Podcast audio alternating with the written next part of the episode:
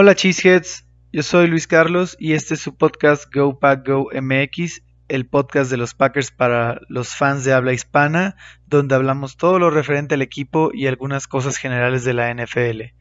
Si les gusta el contenido, por favor síganme en Spotify, Anchor, Google Podcast y compartan con los demás fans. Ya saben, Go Pack Go.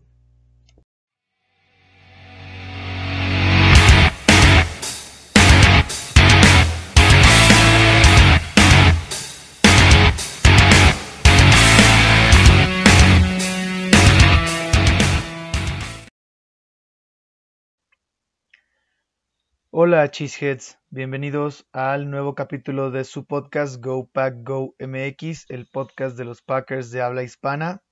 Eh, en esta ocasión me acompaña un invitado de lujo, quizás mi invitado más famoso hasta ahora para platicar un poco sobre la NFL y nuestros Packers. Eh, espero disfruten mucho de esta charla. Nuestro invitado de hoy es nada menos que Pablo Viruega de ESPN Internacional.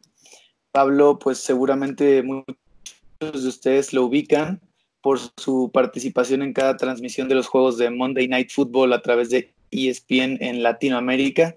No sé si en España también los, los pasen en ESPN, pero bueno, Pablo es un periodista mexicano con una impresionante y larga trayectoria en medios nacionales desde hace más de 10 años y bueno, internacionales, perdón, nacionales y ya desde hace más de 10 años internacionales. Pablo creo que desde el 2008 está en, en Estados Unidos, eh, donde ha contribuido principalmente en televisión, pero también ha participado en radio, periódico, eh, ha, sido un referente en nuestro país del fútbol americano, en la NFL, la NCAA, la UNEFA, también eh, participa en básquet, cubre box en, en, ESPN, ha cubierto, ha cubierto Juegos Panamericanos, Juegos Centroamericanos, Mundiales, ha estado presente desde, bueno, su primer Super Bowl, fue en 1994 el Super Bowl 30 entre los Steelers y los Cowboys y pues no ha parado hasta el día de hoy. Pablo, pues es un placer contar con tu colaboración y muchas gracias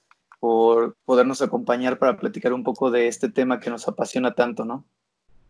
Eh, gracias a ti, Luis. Gracias a ti, Luis, por la invitación. Saludos a tus eh, radioescuchas, a los seguidores de este podcast, sobre todo a los fanáticos de los Packers, que sé que hay muchos en, México, en varias partes de Latinoamérica, en España también, donde se escucha tu, podcast. Y aquí estamos, gracias por la presentación y, con mucho gusto aquí eh, para platicar de lo que nos gusta, que es el fútbol americano, de la NFL y de, de cualquier otra cosa. Por supuesto, Pablo, muchas gracias, de verdad. Eh, antes de empezar de lleno a hablar de la NFL, pues creo que nos gustaría conocer un poco más sobre sobre tu trabajo, porque la verdad creo que hay mucha gente que, nos sentimos atraídos, bueno, que se siente atraída por tu profesión y que, que nos sentimos atraídos por, por el trabajo que, realizas, ¿no? Y bueno, aprovechando que, tenemos aquí una charla con un referente como tú, me gustaría preguntarte, eh, cuando veo tus transmisiones, eh, usualmente apareciste la temporada pasada con, con Lalo, eh, Lalo siendo más eh, comentarista o narrador del juego y tú, más bien, Lalo siendo más narrador y tú siendo más comentarista, analista. Y creo que tú eres de las personas que, que hace un trabajo excelente cuando reconoce ciertos detalles finos jugada a jugada que muchas veces el aficionado común no percibimos porque nos vamos siguiendo el ovoide, ¿no? Siguiendo el balón. Y tú a veces sueles dar comentarios sobre algún bloqueo que nos perdimos o alguna alguna jugada, bueno, algún, algún factor de la jugada que hace que, el resultado final ¿no? se dé. ¿Qué, recomiendas tú o cómo has logrado identificar tú en vivo este tipo de, um, claves que ocurren en una jugada y que pasa alejado del bueno, Luis, gracias, gracias por los, por los comentarios eh, hacia mi trabajo. Realmente eh, creo que algo que me, que me, ayuda en el análisis es que, pues de entrada lo jugué, jugué fútbol americano, jugué 15 años fútbol americano, entonces las bases del deporte las conozco. Eh, aunque es un fútbol americano completamente distinto al que yo jugaba en los 80s y principios de los 90s al que se juega ahora, pero la base y, y el fundamento sigue siendo los mismos. Eh, son derivaciones de lo que se jugaba en los 80s y 90s. Y de lo que se jugaba en los 80s y 90s, pues es la derivación de lo que se jugaba antes, ¿no? Eh, eh, antes se jugaba con tres corredores en el backfield, hoy en día, pues a veces tenemos dos, desaparece o aparece la posición de fullback o se transforma en una ala cerrada. Entonces, eh, todas esas actualizaciones que tiene, porque yo le llamo así actualizaciones que tiene el fútbol americano, pues parten de una base, ¿no? El, eh, un, ejemplo podría ser, por ejemplo, el primer eh, iPhone que salió, pues no es igual al último que ha salido, pero la base sigue siendo la misma, hablar por teléfono y un teléfono inteligente, ¿no? Con una pantalla touchscreen, eh, que tiene más herramientas y más cosas, pues sí, las tiene, pero pues yo creo que lo mismo pasa con el fútbol americano. Entonces, una parte es que me, que, me ayuda mucho es que lo jugué. Y entonces eh, lo jugué en varias posiciones. Claro, no es, no, es comparable, ¿verdad? Y no, y no presumo yo a la hora de hacer mis transmisiones y mis comentarios de, de, de tacharme como un exjugador, ¿verdad? Porque estoy muy lejos de poder haber alcanzado un nivel eh, superior, al menos en mi país, que fue el, fútbol americano colegial, el de la UNEFA o el de la Liga Mayor. Me hubiera encantado, pero pues varios factores me, impidieron el llegar. Uno de ellos, lesiones, dos operaciones en la rodilla izquierda, una en la derecha, una esguince en el tobillo, el, tener que empezar a trabajar pues desde temprano, desde mi segundo año en la universidad, pues me hicieron olvidarme ya de, jugar y enfocarme en esta carrera. Eh, ¿qué, hago? Bueno, pues eh, lo, que, lo, que, lo que quizá eh, he ido aprendiendo con el tiempo, ¿no? decir, bueno, yo no te voy a decir que el corredor corrió por el lado derecho porque tú lo estás viendo, ¿no? y, lanzó el pase por el lado derecho porque tú lo estás viendo. Yo te voy a decir por qué el corredor pudo rebasar una primera y llegó a una segunda línea y por qué a lo mejor el safety es el, primero que hace la tacleada, ¿no? Porque a lo mejor hay un, hay un bloqueo de un tackle, de un garo, de una ala cerrada o de un, receptor abierto que a lo mejor eh, no esté en una primera línea o en un primer nivel, pero un bloqueo en un segundo nivel le permite ganar cinco yardas más. Entonces, ese tipo de, acciones trato de verlas, trato de ver eh, cómo se mueve la línea ofensiva, qué hace la línea ofensiva, qué hacen eh, los linebackers, qué hacen los safeties, eh, para que un, un quarterback pueda em, leer una defensiva tiene que partir de leer dónde están los linebackers, cómo, cómo tiene que hacer la asignación de bloqueo, de protección, cómo se mueven los safeties antes de que se ha centrado el balón, o cuando es centrado el balón, cómo se, cómo se mueven los safeties. Puede ser que estén colocados en un two deep, se muevan a, a un solo safety o acaben haciendo una cobertura 3 deep, en fin, este, ese tipo de cosas pues trato, trato de verlas. Tampoco trato de que sea una clínica de coacheo en una transmisión, porque es, eh, imposible por varios factores. El más importante porque no soy coach, ¿verdad? Eh, entonces, y luego el, segundo porque no es una clínica, es una transmisión. El tercero porque hay un tiempo muy limitado en, en, la televisión, eh, donde pues tú tienes que en cuestión de segundos dar un análisis, un punto de vista, una descripción, eh, una interpretación de una jugada porque ya viene la otra jugada y le tienes que dar paso al, play by play, en este caso a, Lalo, con quien pues en los últimos años, en los últimos 12 años me ha tocado transmitir con el fútbol americano colegial y, de la NFL, en los últimos 6, 5 si no mal recuerdo, y bueno, nos hemos acoplado, acoplado bastante, bastante bien, ¿no? Entonces, eh, son cosas que yo trato de ver en una transmisión que no sean obvias para el televidente, ¿no? porque, porque la imagen te lo, puede, te lo dice. Entonces hay que ir a un segundo nivel de análisis para, para no encontrar el cómo sucedieron las cosas, sino el por qué están sucediendo las cosas. Y me parece que das un, una descripción súper detallada e, y, lo importante que rescato es que todo lo que dices es cierto porque veo como, como mi experiencia como eh, auditor me lo, me, lo ha, me lo ha mostrado, ¿no? El, tema de eh, lo suficientemente detallado para una transmisión en vivo y que yo pueda cachar algún detalle que, que no vi en tiempo real y tú sí notaste, pero no tan y además no obvio, ¿no? O sea, obviamente, eh, pues no estás narrando audio, corrió hacia la izquierda, porque pues es lo que vimos, ¿no? Pero estás dando los detalles que no vimos o que algunos pudimos perder. ¿Qué pasó esa jugada, no? Eso es bastante interesante lo que mencionas. Y, también un nivel que, que, a, mí me gusta decirte que es, es un nivel suficiente para una transmisión en vivo y que te quedas completamente entendido de qué fue lo que pasó, o sea, por qué eh, la, jugada se desarrolló de cierta manera, ¿no? Sin tener que llegar a un nivel de clínica, de cocheo, ni nada, como dices tú, sino es una explicación suficiente para el televidente común y que cada, cada eh, aficionado pueda empezar a notar detalles que ocurren simultáneamente en una jugada que no siempre puedes cachar por ir siguiendo el ovoide, ¿no?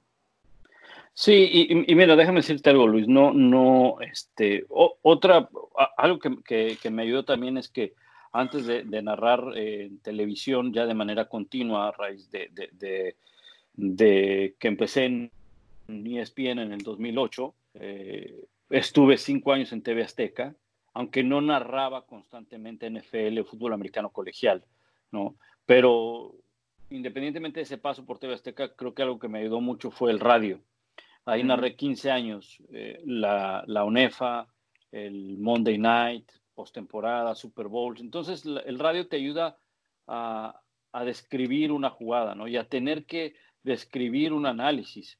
La, la, gente que está escuchando el radio obviamente no lo está viendo, a menos de que esté ahí en el estadio, ¿verdad? Eh, pero, pero entonces tienes que describir muchas cosas en el radio. Y eso te ayuda para, para entonces eh, poder encontrar un mayor vocabulario al momento de, hacer un análisis en la televisión, aunque no, no, debes de describirlo tanto en la, en la televisión, porque, insisto, está, está la imagen, ¿no? Otros, otras cosas que también, pues, vale la pena, vale la pena señalar, porque si no lo haría, pues, este, pues no sería honesto, ¿verdad? No, no, no sería claro con el auditorio. El hecho de que nosotros estemos narrando en una cabina como lo hacemos los lunes por la noche, tiene ciertas ventajas de cuando estás en el estadio. Aunque en el estadio tienes otras ventajas también. Por ejemplo, cuando estás en la cabina, bueno, pues estás en una cabina donde tienes eh, tres monitores, donde tienes una señal que te llega con un delay. Entonces, para cuando yo hago un análisis, esa jugada probablemente yo ya la vi dos veces. Al momento que yo estoy eh, eh, haciendo el, análisis en vivo, ya la vi al menos eh, en vivo y quizá con una repetición. Entonces, eh, eso te ayuda para encontrar otras cosas, ¿no? Pero hay que saber qué cosas eh, vas a decir, ¿no? Eso, eso, eso es importante, ¿no? No solamente es, bueno, sí tienes la ventaja de que tienes el retraso de la señal porque estás en la cabina o puedes escoger una señal porque ahí en ESPN tienes la oportunidad de escoger varias señales. Entonces, la que más se te acomode, ya sea que sea una señal que venga adelantada, una señal que venga retrasada, es como, como, como cada quien se acomode. Eh, esa es una gran ventaja, pero para sacarle jugo a eso hay que saber qué es lo que se, tiene que decir, ¿no? No es decir cualquier cosa, sino qué es lo que puedo encontrar que ha sido clave en, cierta, en cierta jugada. Ahora, cuando uno está en el estadio, pues entonces tiene que fijarse rápidamente en lo que, en lo que pasó y tiene nada más la opción de una repetición. No, no es tanto como en la cabina. En la, en la cabina, por ejemplo, Además, tienes una computadora donde te llega otra señal, donde puedes adelantar, regresar en los cortes comerciales. Eso es lo que, lo que generalmente yo hago. Casi todas las transmisiones, como tú sabes, de, de, televisión, después de una anotación, generalmente se van a un corte comercial. y, la, y, las transmisiones regresan eh, para el análisis de lo que pasó en la jugada de, de la anotación. Aquí hay que señalar algo también que a lo mejor el auditorio no lo sabe una cosa es transmitir el Sunday Night y otra cosa es transmitir el Monday Night. Muchos dirían, bueno, pues es lo mismo, ¿no? Es, NFL y es, y es, eh, no, porque nocturno. ESPN tiene la transmisión de Monday Night, no tiene los derechos de transmisión de Monday Night y el Sunday Night es de, me parece, NBC, ¿no? Exacto, para... ¿Por eso lo mencionas? exacto, para América Latina, para México, ustedes ven las dos transmisiones por el canal de ESPN, ¿sí? Pero en Estados Unidos no es así. En Estados Unidos el Sunday Night es de NBC. Entonces, los años que yo estuve haciendo Sunday Night, bueno, pues yo tenía que estar, o toda la producción de nosotros teníamos que estar sujetos a lo que mostrara NBC, ¿no? a las gráficas, a las repeticiones, y te vas acostumbrando, vas conociendo, vas conociendo eh, no solamente las gráficas, no solamente la manera como hace la transmisión NBC, sino hasta los mismos análisis que puede llegar a hacer Chris Collinsworth y dices, ah, mira, eh, ya sé qué es lo que va a señalar él, y, no es que eh, no es que uno no lo pueda hacer, simplemente pues, pues, no es no es tampoco ciencia nuclear, ¿no? Bueno, pues tú sabes que el safety disparó y por ahí mandaron el pase o por ahí atacaron. Bueno, pues tanto él lo vio como yo lo vi, o, a lo mejor yo no lo vi, pero él sí lo vio, o a lo mejor yo vi otra cosa. E, e, ese es el Sunday Night. El Monday Night tú tienes la, ventaja de que tú, de que ESPN es, es, dueña de la producción, como tú decías. Entonces, tienes tus propias repeticiones o puedes hacerte las repeticiones que tiene eh, ESPN en inglés o son las mismas, pero tienes tus propias gráficas. Entonces, tienes como que mayor control en, un, en una transmisión de, de Monday Night. Eh, pero cuando estás en el estadio, ahí sí es, ahí es diferente, ¿no? Porque eh, este, eh, volvemos a, a, otros ejemplos. Por ejemplo, narrar una, una, una, transmisión como el college football, el, el, championship game, el juego de campeonato o el Pro Bowl, pues es mucho más sencillo para nosotros porque son producciones de ESPN y entonces desde la ubicación en el palco, estás casi a medio campo, eh, con muchas eh, herramientas que te da la, transmisión de, de, ESPN.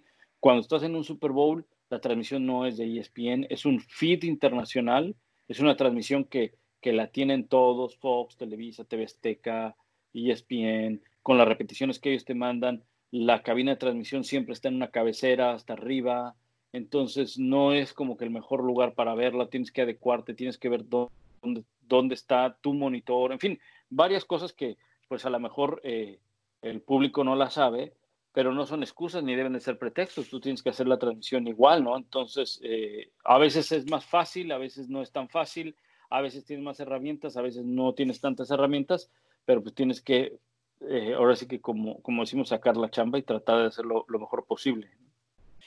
No, y, me queda claro que, que en, la, en esta era de, transmisiones, pues obviamente tienes muchas más herramientas, ¿no? Que, puede, que, están ahí para facilitar tu trabajo. Sin embargo, algo que mencionaste ahorita que me parece pues la clave de, tu comentario es necesitas saber sacarle el mejor provecho a esas herramientas, porque si no, mm, esas herramientas pues no, no van a ayudarte mucho realmente, ¿no? Tienes que saber cómo usarlas, tienes que saber eh, qué vas a decir, qué análisis vas a tomar, qué vas a ver, qué vas a señalar en cuestión de segundos, y tú obviamente cuentas con ángulos, repeticiones, el delay que mencionas, ¿no? Que te digo, son como las herramientas que, de las que puedes valerte, pero al final lo importante es eh, cómo las usas, ¿no? Y, bueno, como te digo, eh, me parece que haces un gran trabajo con eso. Sí, te, te, agradezco, te agradezco, Luis, los comentarios. E, eso es un punto bien importante. Ahora tú comentas las herramientas que se tienen y definitivamente hoy en día se tienen muchísimas herramientas eh, que pueden facilitar el trabajo del comentarista desde luego, lo pueden eh, facilitar, pero a la vez le exigen que se prepare más. Te voy a explicar. Eh, ¿Te facilitan? Sí, porque cuando yo empecé en 1993, yo me acuerdo que eh, en México, pues había, había cobertura de NFL, desde luego, pero los periódicos no tenían mucha, no existía el récord, no existía cancha como ahora, ahora se tiene, el periódico, o el periódico Reforma, estaba el Ovaciones, que de vez en cuando te ponía notas de NFL. Excelsior, que era uno de los, periódicos que más notas de NFL te, te, ponía, que eran cables en su mayoría. Pero era durante la temporada de, americano. Cuando no había temporada de americano, entonces, ¿dónde, dónde, lo, dónde lo buscabas? Y obviamente dependían mucho del espacio en, sus, en sus eh, eh, eh, editores, ¿verdad? Que pudieran poner espacio o cosas de, NFL. Entonces, no era una, no era una fuente, no confiable, desde luego que eran confiables, no era una fuente eh, que te estuviera dando información de, NFL constantemente. Entonces, en aquel entonces, 93, 94, era súper preciado tener el periódico USA Today. Era súper preciado. Y en aquel entonces el periódico USA Today lo podías conseguir en el, eh, solamente en el aeropuerto. Había algunos números nada más que llegaban pues como a mediodía, no es que llegaban a las 8 de la mañana, sino que como a mediodía, 11 de la mañana ya estaban ahí y te costaban 40 pesos de aquel entonces. Eh, como le quiera llamar, viejos pesos, nuevos pesos, eh, cada conversión, era, era, era mucho dinero.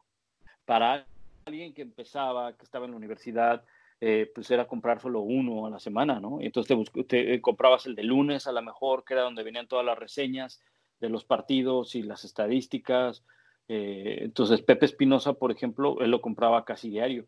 A él se lo llevaban, pero si te lo llevaban, entonces te costaba más caro. Entonces eran, eran, eran esas las fuentes de información más cercanas, o lo que podías contactar con los equipos o los libros. Entonces, eh, hoy en día, pues el USA Today yo lo tengo en el iPad, pero también tengo el Reforma, tengo eh, el Record, tengo periódicos de Estados Unidos, periódicos de China, que no, no, sé leer chino, ¿verdad? Pero, pero, o sea, tienes, eh, en el iPad tienes infinidad de información y tienes páginas de internet y tienes un sitio de la NFL y, y las guías de prensa que antes las pedías por correo, ahora las tienes en un PDF, eh, entonces tienes artículos, tienes muchos, tienes YouTube, que YouTube tiene cantidad de información en cuanto a videos de fundamentos, de estrategia, de, de sistemas, entonces, ¿hay mucho más para aprender? Sí, pero al mismo tiempo te obliga a prepararte más, porque lo que yo veo, tú también lo puedes ver y mucha gente lo puede ver. Entonces, hoy en día hay páginas dedicadas, ahí estamos en un blog dedicado, en un podcast, perdón, dedicado a los Packers en español. Entonces, eh, cada transmisión te demanda una mayor preparación, porque la gente, la gente eh, le gusta su equipo y se informa de su equipo. Y aquí ya no estamos hablando del que sabe fútbol americano, del que jugó fútbol americano, del que entiende los términos, las tendencias, los sistemas. No, aquí estamos hablando del aficionado que lee y que puede leerlo en español o que puede leerlo también en inglés y que hay mucha información, entonces tú debes de estar enterado. Entonces, por eso te decía, se te facilita porque hay más información, pero al mismo tiempo te exige una mayor preparación. Es súper interesante lo que acabas de mencionar y de hecho voy a, voy a seguirte el, comentario saliéndome un poco del guion, pero eh, la verdad es que tienes toda la razón. O sea, hoy en día con el boom del Internet, con, lo común que es coexistir con el Internet y estar conectados todo el tiempo, los smartphones y tal, eh, las redes sociales, smartphones, todo esto ha nos ha hecho pues tener un acceso ilimitado a la información eh, en todo sentido y en el sentido de, NFL o deportes. El aficionado común hoy en día es mucho más leído, como bien mencionas, que hace 20 años, ¿no? Eh, o, 25.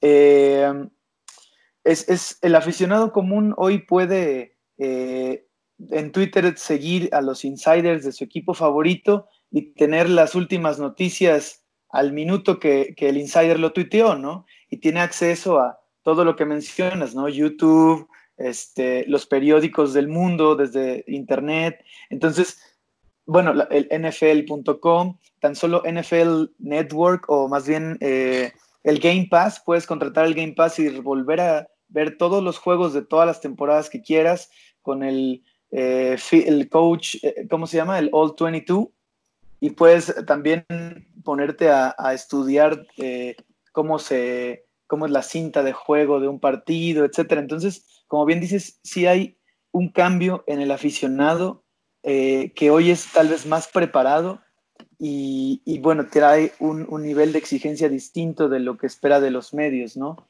Y, y lo que espera de las transmisiones. Eh, obviamente, pues en eso también entra mucho un grado de subjetividad, ¿no? De quién te gusta más, quién te gusta menos y demás, pero lo que bien mencionas es, creo que hoy em, a quien está en los medios como tú, pues se le exige prepararse más, como bien mencionas, ¿no? Es algo bien acertado.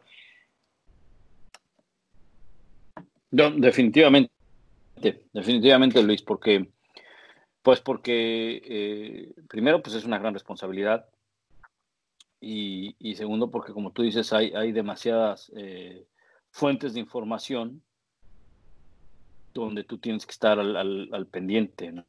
al pendiente de, de, todo lo que está ocurriendo. Eh, no solamente en cuanto a noticias, sino en cuanto al, al, equipo, me refiero, no solamente en cuanto a noticias de una, liga, sino en cuanto a noticias de un equipo, qué es lo que pasó durante la semana, aunque tú no estuviste en los entrenamientos, aunque eh, aunque no estuviste físicamente, que pues sería lo mejor, ¿verdad? Pero, es, pues es casi imposible, ¿verdad?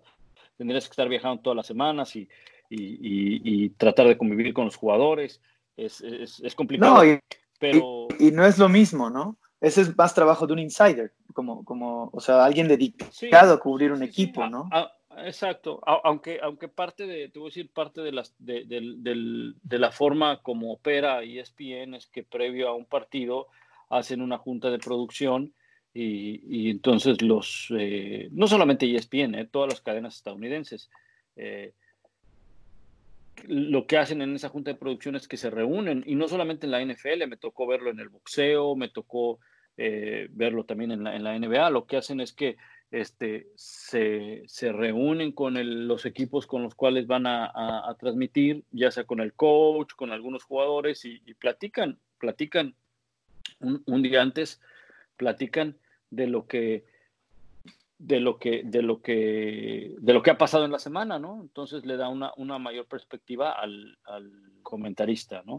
Pero bueno, eso es lo que sucede en, las transmisiones en, inglés. Pero hay oportunidad de que tú puedas estar enterado de muchas de las cosas que suceden, ¿no? Y yo creo que ustedes como fans de los Packers lo saben, ¿no? Hay cantidad de podcasts de los Packers, eh, del el oficial, el de los fanáticos, el de la estación oficial, el, el, eh, el, de la NFL, el que no es de la NFL, en fin, hay cantidad y, y, bueno, ya, ya está en ti saber, dices, bueno, pues a mí me gusta escuchar este podcast porque a lo mejor es más relajado, trae más información de insiders, como tú dices, eh, pero hay, hay cantidad de información que, que se puede utilizar, más la información que esa es otra cosa, más la información que nos da el, el, área de research, el área de investigación de ESPN, ¿no? Entonces ahí hay otra tarea por, por hacer, ¿no? En cada partido hay, hay información en cuanto a estadísticas, en cuanto a historias, eh, que nos da ESPN eh, e para los Monday Nights. Eh, eso, eso no lo teníamos en el Sunday Night y, y pues créeme que este, era un poquito, no complicado, pero pues ahora te facilitan más el trabajo, ¿no? Te entregan un paquete cada miércoles por la noche, así que pues tienes ahí como cuatro días para leerte unas 40, 50 cuartillas.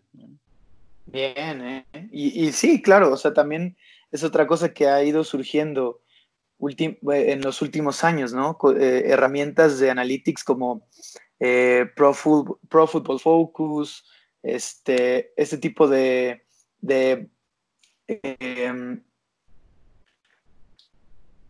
reportes estadísticos de, equipos, de jugadores individualmente. Entonces, toda esa información, pues, eh, la tienen ustedes, pero también ahora el aficionado común puede acceder a ello, ¿no? Yo creo que en México aún no es tan común, pero cada vez se va haciendo más, más unificado el, nivel de involucramiento de, del fan. Sí, yo, yo, yo, estoy seguro que sí, ¿no? En México se va, se va eh, pues tú sabes, la penetración que ha tenido la NFL en México, pues ya tiene desde los 60, 70, pero ha ido, ha ido incrementando porque ahora hay más, más formas de enterarte de lo que está pasando. Eh, las redes sociales, eh, eh, hay, hay, hay, muchas cosas con las, que con las cuales te puedes enterar de lo que pasa en la NFL y de tu equipo en específico, además de las transmisiones. Una cosa que, que yo siempre le recalco a la gente en México específicamente es ¿saben qué? Se deben de sentirse afortunados porque creen que a veces eso mismo pasa en otros países, el tener tantas opciones para ver fútbol americano y no es así. Eh, en México se tienen, pues, eh, TV Azteca lo que hace con su, su ritual de NFL, que es una especie, ajá, que es una especie de, de, red zone, eh, pero tienes Televisa que te pasa partidos a mediodía y en la tarde, Fox también, y es bien que te pasa el domingo y el lunes. Y eso es, obviamente ya estás involucrando un sistema de cable, pero los sistemas de cables básicos traen el Fox y traen ESPN. Entonces, con un sistema de, cable básico, tienes fútbol americano en cuatro diferentes canales, tienes eh, más de eh, cinco partidos, si no es que ocho, no sé exactamente cuántos tienes eh, entre el domingo el domingo por la noche y el lunes por la noche. Eh, yo les quisiera enseñar los partidos que yo tengo que, ver en el área de New England. Yo solamente puedo ver los que son de Nueva York y los que son de, y, son los Jets, los Giants, eh, Buffalo y los Patriots. Eh, y, obviamente el de Fox en la tarde, que es el, de nivel nacional, ¿verdad? Este, el domingo por la noche y el, y el lunes por la noche. Pero si yo quiero ver, por ejemplo, vamos a poner que juegan los Steelers contra los Packers, vamos a poner ese, que sería un gran partido, Steelers Packers, ese partido no lo puedo ver acá en New England en televisión abierta, yo tendría que pagar el Sunday Ticket para poder ver ese partido, si soy seguidor de los Steelers o si soy seguidor de los Packers y vivo en el área de New England, tendría que comprar el, el, Sunday Ticket. Y en México además tienes la opción del Game Pass, ¿no? que, que, esa es otra opción que, que te dan. Y, y además tienes el, el Super Bowl, los tienes en cuatro diferentes canales el Super Bowl. Entonces tú, tú tienes eh, eh, la oportunidad en México de escoger quién es el, el, que más te gusta. Bueno, pues me voy, me voy con ese. Tienes cuatro diferentes opciones. En Estados Unidos es solamente una al año. Se van rotando NBC, CBS y, y Fox el, el Super Bowl. ESPN nunca ha tenido un Super Bowl. Solamente tiene un partido de postemporada que es un juego de comodines y es el más malo. Ese es el que le dan siempre, cada año Ajá, pero ESPN nunca ha tenido en, Estados Unidos el Super Bowl y sinceramente lo veo, veo difícil, veo, veo que pase, no sé, no sé, no, veo factible que ESPN vaya a tener un Super Bowl en Estados Unidos, eh, porque, porque no es televisión abierta ESPN en Estados Unidos, es televisión de cable, ¿verdad? Aunque, pues, eh, su canal hermano es ABC y podría ser por ahí, ¿verdad? Pero, en fin, ese es, ese es el, panorama que se tiene acá en Estados Unidos. En México, la verdad, son afortunados de que tienen bastantes opciones para ver la NFL. Ese es un buen punto. Y, fíjate que yo también lo había pensado. O sea, aquí hay una excelente oferta de, alternativas para consumir NFL en, Game Day, como, o sea, como tal. Y, y, lo pensé desde, desde que pues colaboro eh, de manera constante con, compañeros que viven en España, eh, gente que es súper apasionada de los empacadores y, y, hace también sus propios contenidos, sus propios podcasts y tal. Y me impresiona el nivel de fanatismo, los admiro mucho porque ellos tienen pocas opciones, los juegos son unos horarios muy duros para ellos, sobre todo los prime time, los Sunday night, los Monday night son la muerte y se tienen que, básicamente tienen que quedarse sin dormir toda la noche por seguir el juego y usualmente tienen que hacerlo por Game Pass, ¿no? O sea, no, no tienen tanta opción de, televisión como, como hay en México. Y la verdad es que muchos eh, juegos se transmiten en México y son a nivel nacional, a diferencia de Estados Unidos que es regional. O sea, a ti te toca ver solamente la AFS este y, el, y, los juegos de prime time. Exactamente, así es, así es, Luis. Y, y continuando con, con, este tema de, de todo lo, lo, interesante que ahorita has mencionado sobre tu trabajo, sobre cómo, cómo se manejan las transmisiones, eh, todas las herramientas que tienen ahora, todas las fuentes de información, cómo ha cambiado el medio desde el 94 que empezaste hasta ahora. Que, igual es una pregunta un poco amplia, pero eh, me gustaría saber así a grandes rasgos, ¿qué es lo que más disfrutas de tu trabajo y qué es lo que menos disfrutas de tu trabajo? Bueno, lo, que más disfruto del trabajo, pues, eh, pues, yo creo que son muchas cosas. Eh, no solamente es la, preparación, no solamente es el descubrir historias eh, de jugadores que a lo mejor has seguido y que no conocías, o que se van dando, el ser testigo, el ser testigo de, hechos y, y, formar parte, aunque tú no, tú no, no seas el protagonista, ¿verdad? Y, y, al menos en mi caso yo nunca trato de ser el protagonista, ¿no? El protagonista es el atleta, el equipo, el deporte, el evento. Uno simplemente es eh, la voz porque ni siquiera es el medio. El medio en este caso es ESPN, ¿verdad? Uno es la voz, el comentario eh, de, lo que, de lo que está sucediendo.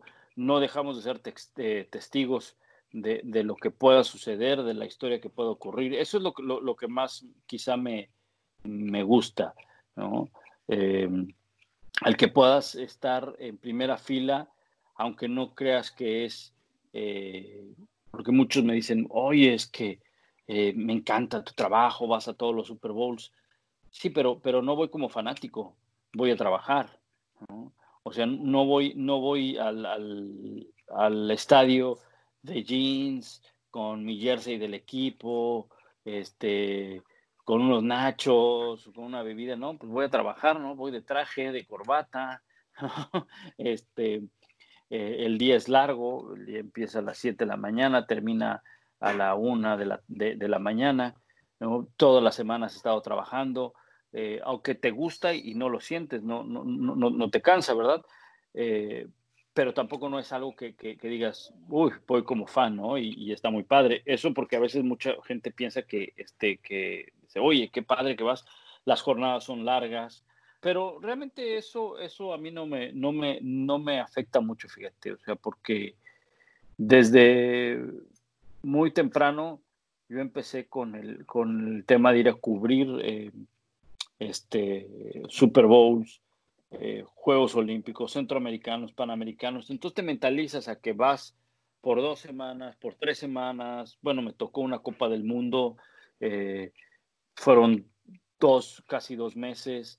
Entonces te mentalizas a que, a que vas a hacer ese trabajo, ¿no? Y eso es, lo, eso es a mí lo que más me gusta, estar en el, en el lugar, estar trabajando, sentir esa adrenalina de que vas a, de que vas a un evento, ¿no?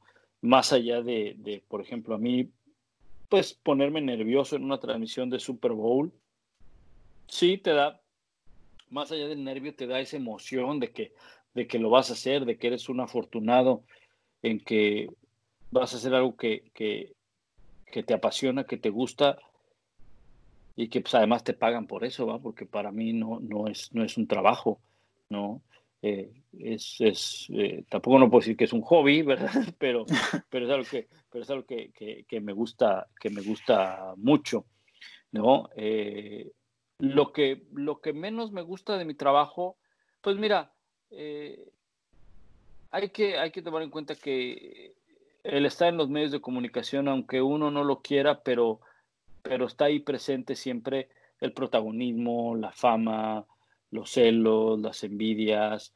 Y bueno, un mundo no es perfecto, ¿verdad? Un mundo no es perfecto. Yo no me metí a esto porque yo, porque yo quería ser famoso, ni, ni, ni porque quería que, que la gente en la calle me reconociera. Ni, no, no, yo me metí a esto porque, por accidente, porque si tú me preguntas que a los 15, 16 años, como muchos de los comentaristas, como muchos de mis compañeros, desde esa edad ya soñaban con ser comentaristas deportivos. Yo te puedo decir que a los 15, 16 años yo estaba feliz jugando fútbol americano y ni me pasaba por la mente ser un comentarista deportivo. Ni siquiera cuando este, terminé la preparatoria, ni siquiera cuando entré a la universidad. Cuando yo terminé la preparatoria, pues mi, mi papá me preguntó la típica pregunta que te hace todo papá, ¿no? ¿Y qué vas a estudiar? Y pues yo le contesté la típica respuesta que todo alumno, que todo eh, egresado de la preparatoria contesta, ¿no? No lo sé, ¿verdad? Entonces, este, eh, eh, me fui un año a estudiar a Chicago, no, no, no, fue menos de un año, y, después dije, bueno, creo que me gusta un poco esto de las ciencias de la comunicación, la mercadotecnia, las relaciones públicas, y me metí, y ya después me, me di cuenta que, que, me tenía que poner a trabajar, y supe que, que, este, que que podía hacerlo en el tema de comentario deportivo de fútbol americano porque lo había jugado. Entonces dije, bueno, pues creo que esto me, puede ayudar, ¿no? Y puedo sacar más provecho, ¿no? Eh, ¿Qué es lo que, lo que no me gusta de esto? El dejar a la familia. Eso es lo que, lo que, lo que más, eh, pues más me duele, más este, este, te pega. No son viajes muy largos, ¿verdad? Es una semana en el Super Bowl, te puede, te puede tocar viaje, viaje muy largo, pero dejas a la familia y tú experimentas cosas y tú vives cosas que te gustaría que estuvieran ahí, te gustaría que estuviera tu hijo, o, mis hijas, mi esposa. Eh, a veces me han podido acompañar a, un Pro Bowl eh, o me alcanzan, ¿verdad? Después de, después de un evento pero muchas veces no, y muchas veces te pierdes cosas de la familia. Eh, por ejemplo, de mi hija chica, pues cada año me pierdo el Super Bowl porque nació en la semana el Super Bowl. Entonces, eh, me pierdo el Super Bowl, me pierdo, me pierdo su cumpleaños, perdón. Cada, cada año me pierdo, me pierdo su cumpleaños. Un Super Bowl yo no fui, el de, precisamente el de los Packers contra, contra Pittsburgh. Ese Super Bowl no fui porque mi hija nació en la semana, el miércoles previo al Super Bowl. Entonces, pues son esas cosas. Son Trajo la torta bajo el brazo. Exactamente, son esas cosas que no te gustan, ¿no? Que tienes que dejar a la familia, que eh, sacrificas muchas cosas y la familia se ve también eh, sacrificada. A veces no puedes estar en algún evento de la escuela porque tienes que narrar un partido a las 8 y no hay ni modo que le digas a la NBA, oye, mueve el partido a las nueve y media, ¿no? Porque pues, yo tengo este, recital de mi hijo, el recital de mi hija, o un concierto de, de mis hijos, este, o te alejas, por ejemplo, en el Mundial de Río, pues yo mi Mundial de Río no lo viví en Río, lo viví en Los Ángeles. Eh, Adriana Monsalve, cuando estaba con nosotros en ESPN, y eh, David Feitelson se fueron, ellos conducían Nación ESPN y se fueron a Río. Entonces a mí me mandaron a Los Ángeles a conducir eh, Nación ESPN, entonces me aventé 40 días allá, ¿verdad? Y mi familia acá, entonces ese tipo de cosas son las que no me gustan de, la profesión. Es lo único. Lo demás, mira, este, los celos, las envidias que te puedes encontrar en el medio, te los vas a encontrar en otros lados. Estés o no en este medio, te los vas a encontrar en otro lado. Entonces es parte de, lo, que, de lo que tienes que aprender a vivir, pero el separarte de la familia es, es doloroso. Sin duda, y fíjate que creo que, o sea, cuando pensé en esta pregunta, pues era, era creo que la opción que, que más me imaginé que diría, porque eh, no solo lo que mencionas de, cubrir eventos que duran una semana, dos semanas, eh, que puede parecer no mucho tiempo, pero para alguien con familia creo que lo es, y, pero también pienso en los eventos o las cosas que puedes perder, pero quienes están en el medio como tú, pues a veces tienen que ir a narrar partidos en Navidad narrar el Rose Bowl y te digo, no, ya pasó, ya es el primero de enero, ¿no? Pero usualmente, y como tú sabes, en México pues acostumbramos el recalentado famoso con la familia, tú estás trabajando. Sí, sí, sí, es, e, es parte de, ¿no? Y, en ese aspecto la no, de cosas que te pierdes.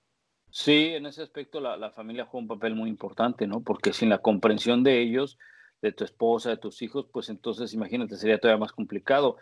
Los primeros eh, eh, jueves de acción de gracias, acá varios me tocó que pues eran dos partidos, ¿no? Entonces, eh, entre partido y partido regresaba y comía con la familia. Pues nosotros empezamos a celebrar el Día de Acción de Gracias, pues cuando nos, venimos para acá, ¿verdad? En, México pues, era un día común y corriente, ¿verdad? pero eh, acá es un, evento importante donde pues varias familias se reúnen y te invitan a una casa, otro, entonces pues tienes que, que creerme, tengo que ir a trabajar, ¿no? Hay muchos que lo comprenden, ¿no? Hay otros que te dicen, ¿en serio vas a trabajar? Pues sí, porque pues, los deportes, mientras tú estás sentado en el sillón, otros tienen que trabajar y el que tiene que trabajar en ese caso soy yo, ¿no? Ah. Entonces, este... Eh, lo mismo pasa el, el 25 de diciembre, ¿no? El 25 de diciembre con los juegos de NBA, pues te levantas y abres los regalos con los hijos y todo eso, pero pues sabes que al rato te tienes que ir a, narrar partidos y el 31. Eh, pues me ha tocado un par de veces pasar el, año nuevo en camino, en el, en, el, en el, auto, en camino de regreso a casa o a casa de unos amigos. Y, y, la familia ahí está y te apoya y, y te comprende y, te, y, te, y, sobre todo, pues es muy paciente, ¿no? Pero esas cosas, esos sacrificios son las partes donde pues mucha gente a veces dice, es que me encanta tu trabajo, ¿qué tanto te encantaría trabajar el primero de enero o el 31, ¿no? O trabajar el 31 y al otro día el primero también tener que ir a trabajar, ¿no? Eh, a lo mejor ahí ya, a lo mejor ahí ya se les acaba el encanto a los que les gustaría, ¿no?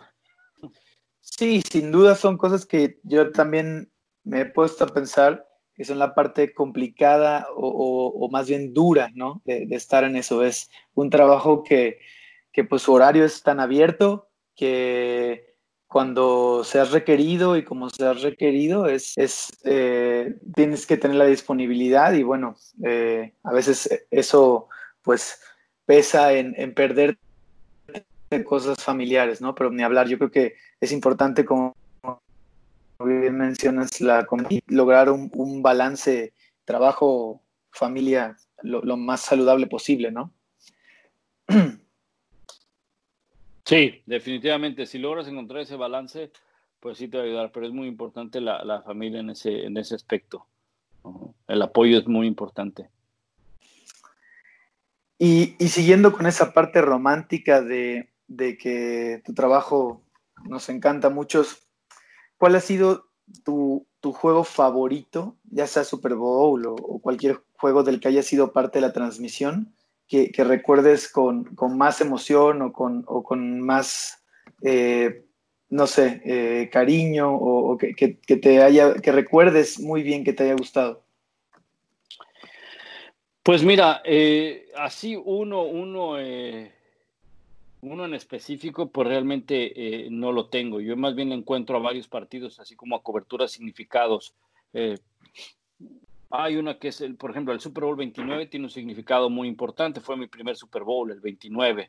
¿no? Aunque me tocó cubrirlo ahí como reportero, no, no, no fue mucha participación el de los 49ers contra los Chargers, ¿verdad? Pero es el, tu primer Super Bowl. Eh, el Super Bowl 30 tiene otro un significado porque fue el primero que me tocó transmitir en radio. En aquel entonces yo trabajaba en Grupo Asir y en Grupo Asir tenían los derechos para los partidos de los Cowboys en español en México y cada partido de local de los Cowboys en el, en el lo que era el Texas Stadium me tocaba ir. Entonces ese año los Cowboys llegan al Super Bowl y la gente con la que hacía precisamente el, eh, los partidos, me ve en el Super Bowl y, me dice, oye, no vas a hacer nada el día del Super Bowl con los de TV Azteca. Y le dije, no, no, en ese entonces yo todavía no trabajaba con TV Azteca, pero realmente jalaba con todos ellos en la semana del Super Bowl. Y, les dije, no, no, no tengo nada que hacer. Este, me dijo, pues vente, vente este, para, para eh, hacerlo con nosotros, como cada vez que, que, vas allá a Dallas a, narrarlo, pues, este, lo haces. Y entonces ya narré ese Super Bowl 30 para la estación de los Cowboys. Eh, creo que nos escuchó en México, o, creo que sí, la, la verdad no sé, pero esto tuvo un significado. El Super Bowl de, de los Patriots contra los Rams, el primero que ganan los Patriots con Brady, pues tiene otro significado porque fue un Super Bowl que eh, lo hice para TV Azteca eh, en aquel entonces yo narraba de vez en cuando partidos de la NFL, pero tenía un programa que se llamaba Bajo el Casco con Inés Sainz y fuimos a hacer ese, ese programa durante la semana del Super Bowl allá. Y a la mera hora me dijeron, no, y sabes qué, hay oportunidad de que alguien esté abajo en el campo, entonces pues, ni va a estar eh, Enrique Garay, ni va a estar Joaquín Castillo, tampoco Pepe Espinosa, pues entonces, pues, pues, pues, pues vas, ¿no? Entonces fue un Super Bowl que me tocó verlo ahí en el campo, participar en la transmisión, eh, en, el campo tiene, tiene un significado, ¿no? Eh, y por supuesto también algunos otros que, narré para radio. El último también lo tiene porque pues fue este de Kansas City contra, eh, contra los 49ers, el primer Super Bowl que me tocó narrar para ESPN siendo ya el comentarista o uno de los comentaristas principales en la transmisión en el Super Bowl de Denver contra Seattle, de Nueva York, Lalo y yo hicimos una transmisión para ESPN, pero en aquel, en aquel entonces ESPN hizo dos transmisiones al mismo tiempo. En ESPN Latinoamérica puso a Raúl, Álvaro y a John, y en ESPN 2, que solamente iba para México, nos puso a Lalo y a mí. Entonces, pues no éramos los, los, eh, los principales, ¿no? No éramos los, los, los narradores principales eh, pero pues fue el primero para ESPN, aunque este último pues sí fue el primero siendo el, principal para, para ESPN, ¿no? Entonces, eh, tienen esos valores, tienen esos significados como las coberturas, ¿no? Una cosa son las narraciones y otra cosa son coberturas. Juegos Olímpicos, Centroamericanos, Panamericanos, coberturas que me tocó ser con ESPN, pues también tienen un valor muy, muy específico eh, por la importancia del evento o por la importancia eh, de la cobertura. Por ejemplo, pues ir a cubrir los bombazos en el maratón de, Boston un día después de, lo sucedido, pues es una gran responsabilidad. Ir a cubrir este, en varias veces las audiencias de Aaron Hernández, pues también tiene otra gran responsabilidad con lo que vas a decir al aire. Eh, este tiene también, ¿cómo se llama? Un, significado muy importante el, eh, cuando fue este, los Juegos Olímpicos, en fin, tiene, tiene esos, esos significados, ¿no? Que, que, yo le veo. Así que no hay uno así, así es, específico. Este, de este fue el juego más importante o el que más me gustó, porque además ha habido varios que me han gustado e incluso algunos juegos que ni siquiera me tocó narrarlos que me han gustado. Claro, ahí, bueno, viste una colección amplia de, experiencias importantes que has tenido. Ahí eh, supongo que, los primeros Super Bowls deben ser muy significativos, ¿no? Para tu vida.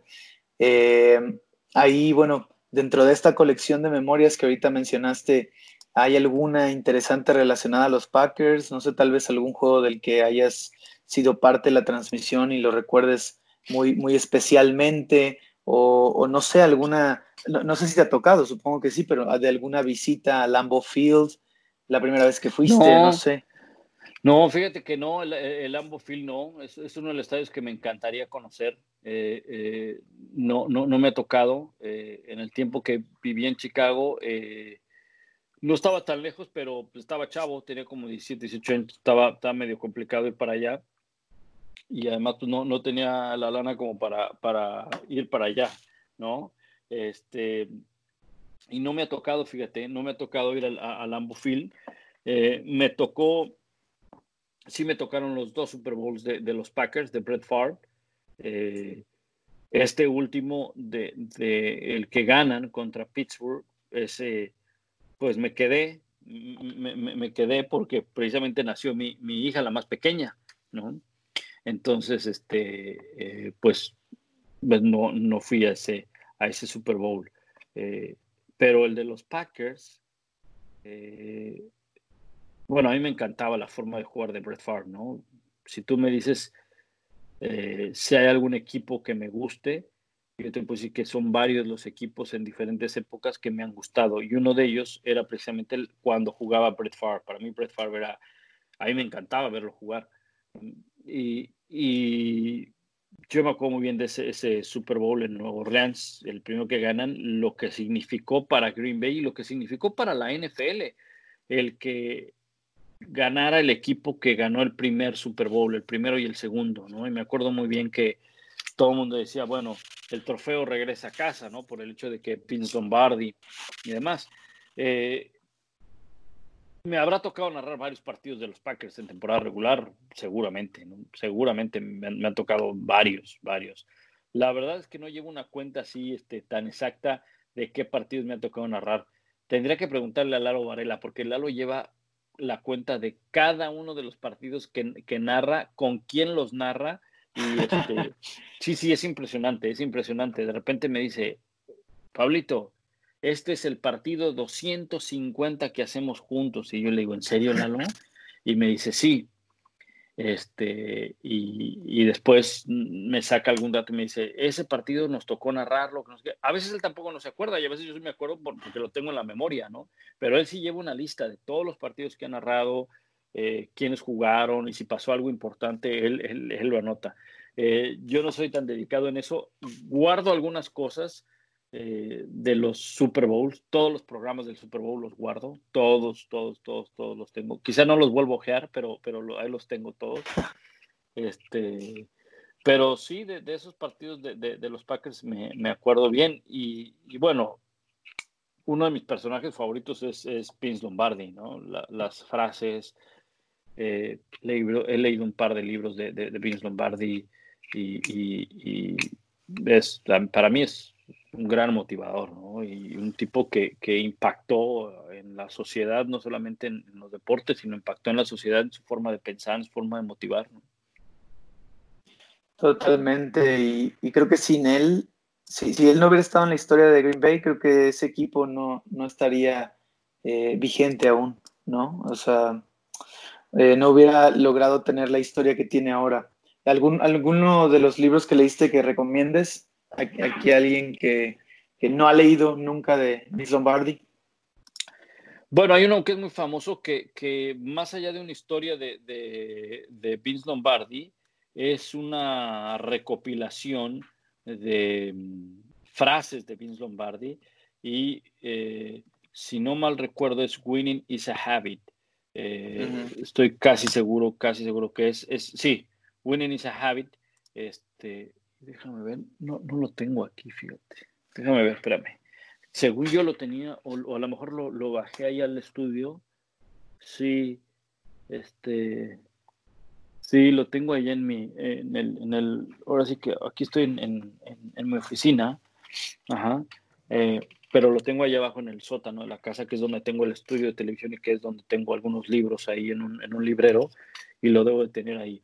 Es un libro pequeño, ajá, eh, y es, eh, así se llama, Winning is a Habit, y eh, lo editó Gary George y tiene este On Winning, Success and the, el camino hacia, el, hacia la excelencia. Y este tiene las, ¿cómo se llama? Los pues las frases que dijo eh, Vince Lombardi, pero lo que me gustó mucho del libro es que la separa por eh, jugadores, Packers, negocio, religión, eh, familia, o sea, cómo cada uno le dio este, una frase, no solamente para un jugador de fútbol americano, ¿no? sino para, para eh, algo que puedas aplicar en, en, la vida. ¿no? Hay varias del negocio, del éxito, entonces la verdad es, un, es un buen libro. La portada está Vince Lombardi con su traje, lo están levantando en hombros después de un Super Bowl. Perfecto, ya quedó en la lista de pendientes a leer. Tengo una lista de pendientes larga. Y, fíjate, em, ahorita que mencionabas sobre em, los, los antecedentes que has vivido con, en el medio, con las transmisiones, con los juegos que has podido estar, y ahorita me queda claro que Lalo es quien quien lleva como que su diario, su journal de, transmisiones. Estamos, digamos, viviendo una época que creo que ha sido sin precedentes en, el mundo de los deportes, eh, y no solo en el mundo de los deportes, ¿no? en, la vida eh, de todas las personas con, esta eh, pandemia del COVID, pero que ha impactado muy fuertemente al mundo de los deportes y, la NFL de cierto modo ha estado exenta hasta ahora de, afectaciones reales, porque la agencia libre se llevó a cabo sin reales contratiempos, eh, fuera de que pues tal vez se tomaron algunas medidas de, precaución, pero se llevó a cabo en los tiempos, no, se atrasó. El draft se llevó a cabo, no, no en la sede como normalmente se hace, sino virtual, pero al final de cuentas se hizo y ahora se están viendo impactados los rookie minicamps, los OTAs, todas estas actividades que, estarían haciendo los equipos ahorita y que no pueden porque las instalaciones están cerradas. Eh, esto pues creo que es algo sin precedente en, el siglo XXI al menos. ¿Crees que la temporada esté em, en peligro? ¿Crees que, la, temporada puede iniciar sin contratiempos? ¿Cuál es tu, tu perspectiva de esto? Mira, pues sin, ser este, sin ser realmente eh, conocedor del tema del, del COVID, ¿verdad? Eh, yo creo que eh, el panorama que desde mi punto de vista veo porque ha sucedido o porque está sucediendo con otras ligas es que el panorama realista es que pueda que la, la temporada empiece a tiempo, pero sin aficionados. Y yo creo que la NFL no ha tomado una decisión porque, porque no tiene por qué apresurarse a tomar la decisión. La temporada arranca hasta septiembre. Hay otras cosas que, que, ya tendrían que llevarse a cabo y no se han podido realizar como las que tú, tú acabas de mencionar, pero que se pueden de, cierta forma eh, seguir haciendo. Pues los entrenamientos a distancia o en sus casas, ¿verdad? Eh, cuando vengan los campos de entrenamiento y cuando venga la pretemporada, bueno, ya se habrá avanzado en, un tema de, cómo poderlos eh, realizar. Y yo creo que la NFL va siguiendo ejemplos de cómo están actuando las ligas en Estados Unidos. Específico la NBA. La NBA es muy probable que, regrese en una ciudad piloto en Orlando, eh, ya ves que NASCAR ya regresó, eh, MLB empieza a ver de qué manera puede, puede, puede iniciar su temporada, que no la ha podido iniciar. Entonces, yo creo que todo esto le, va a ayudar a la, a la NFL para ir tomando decisiones de cómo arrancamos el tema de la pretemporada, donde en la pretemporada ya se involucran varias cosas. Se involucran entrenamientos que son muy importantes, donde ya está todo el equipo, donde tienen que empezar a ver a jugadores para definir quiénes se quedan en el roster. Empiezan los partidos de pretemporada, donde ya se involucra además, pues, viajes, eh, hoteles, público, sobre todo, para arrancar entonces en septiembre. Ahora, aún así, la pretemporada, si la borran, si la quitan, si no se juega, no pasa nada. porque no, no, no cuenta en cuanto a ganados y perdidos para la temporada regular, no te va a poner un ranking, no te va a poner una localía, nada, ¿verdad?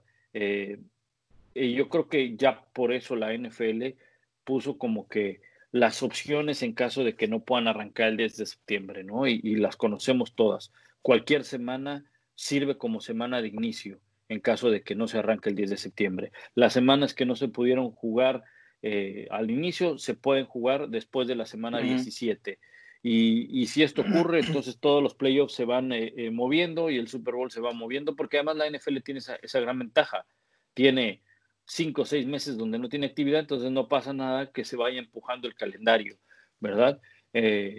todo esto con tal de, de mantener la temporada tal cual, de que se pueda jugar ojalá que pudiera haber eh, oportunidad para que los aficionados fueran desde el inicio, pero pues la verdad no lo sabemos. Yo creo que desde un punto realista, eh, no me extrañaría que la temporada inicie sin aficionados en los estadios. No me extrañaría. Ojalá que no, ojalá que, que, que, que sea de la manera que conocemos, con gente, con afición. Eh, pero, pero pues creo que esa, creo que esa es la, la, la situación.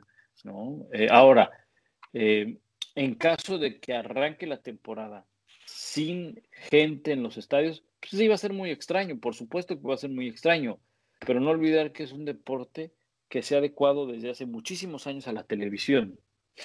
Entonces, eh, pues sí, la gente, la, gente que es afortunada de ir cada semana o cada 15 días a un estadio de local o cada semana a un estadio de la NFL, que le encanta ese ambiente, que, prefiere ir al estadio que verlo por televisión, pues sí va a ser la afectada, pero va a ser la menos que la mayoría, porque la gran mayoría lo ve en televisión, Entonces, pero no sé, ese es, el panorama, ese es por lo que yo veo, aunque pues conforme vayan regresando otras ligas a la actividad, esto le va a ayudar a la NFL para que vaya eh, perfeccionando el plan de arranque.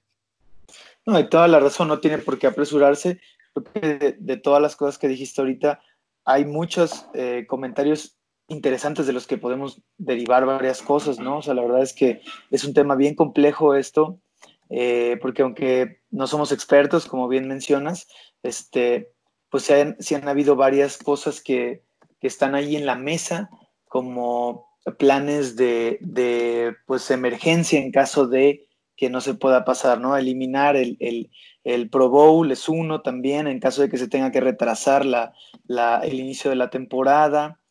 Eh, los estadios vacíos también es, es una opción muy realista, como mencionas. La verdad es que esto de los estadios vacíos, a mí, eh, pensando, pensando, por ejemplo, en, los Packers, pues yo creo que ese puede ser el equipo que más pudiera afectarle el tema de, de de los estadios vacíos, no tanto a los Packers, sino a la, a la ciudad de Green Bay o al pueblo de Green Bay, que creo que su, su entrada, tienen una entrada muy grande de dinero con, con los Packers, eh, por turismo, por, muchas cosas así. Em, por eso creo que también, eh, de hecho, es una, es, se, rumora que es uno de los motivos por los cuales los Packers siguen siendo uno de los equipos eh, creo que el único equipo en la NFL que no ha tenido un juego internacional. Los Packers nunca van a ceder un juego de locales eh, en otro país porque pues lo que significan los Packers para el pueblo de Green Bay es muy importante y el hecho de que los juegos se tengan que jugar sin afición puede afectar económicamente también a, pues al lugar de Green Bay, ¿no? Eso, quién sabe qué repercusiones pueda tener. Pero también hay indicios ya de, como bien mencionas, las cosas van avanzando. Digo, la situación en Estados Unidos no está no está súper bien, pero pues todo va avanzando y, ya gobiernos locales están promoviendo la apertura de las instalaciones, ¿no? Lo que mencionabas de la NBA en Orlando, pues Florida es uno de esos estados que ya empieza a tratar de retomar actividades eh, e incluso invitan a, equipos profesionales a entrenar en sus estados para incentivar eh, la reactivación de las actividades económicas, ¿no? Sí, sí, sí, sí, y este... Eh, eh, en ese aspecto yo creo que muchos equipos salen, salen eh, perdiendo si no hay gente en los estadios. No hablabas de los Packers, que es un equipo que, que, tiene eso. Yo creo que la gran mayoría de los equipos de la NFL no tienen estadios eh, llenos. Realmente son pocos los que sufren con, con, esa situación. Pero, pues mira, por ejemplo, los Cowboys, la, cantidad de gente que meten a, un estadio, ¿no? Lo que significa el dinero que generan en, cada partido, eh, los Raiders con un estadio nuevo, ¿no? Eh, los Ángeles, que se espera que también tengan tanto los Chargers como los Rams un estadio. Entonces, yo creo que todos los equipos, eh, los Steelers, en fin, hay, muchos equipos que, sus, sus, juegos de local, independientemente de cómo vaya el equipo, son juegos que se llenan. entonces, pues está el tema de los ticket holders, está el tema de, los pases del estacionamiento, eh, muchas cosas que, que podrían ser una pérdida para los equipos y que podrían dañar a los mismos eh, eh, aficionados. Yo te puedo decir que algunos amigos por la zona, pues son ticket holders de los Patriots, ¿verdad? Algunos amigos ya están incluso hasta pensando vender sus boletos, o sea, salirse, dejar de ser ticket holders, porque dicen, no sabemos si vaya a haber partidos con, con público.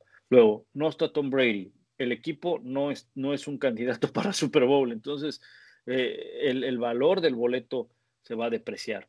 Entonces, eh, ese es un ejemplo que yo lo puedo ver aquí con, gente que es ticket holder, ¿no? Y, habrá otros casos también, ¿no? Hay otros equipos que a lo mejor, pues, no tienen aspiraciones de playoffs, pero los ticket holders sacan dinero o, pueden hacer negocio con sus boletos, pero si de los ocho que son de local, no sabemos cuántos se lleguen a jugar en casa, entonces es, es otro tema también eh, que sí les va a afectar a los equipos y a los aficionados. Sin duda, tú, tú entonces, así eh, de manera muy directa, ¿crees que el peor escenario eh, realistamente, o sea, el peor, el, el peor escenario realista para la NFL es iniciar la temporada sin gente?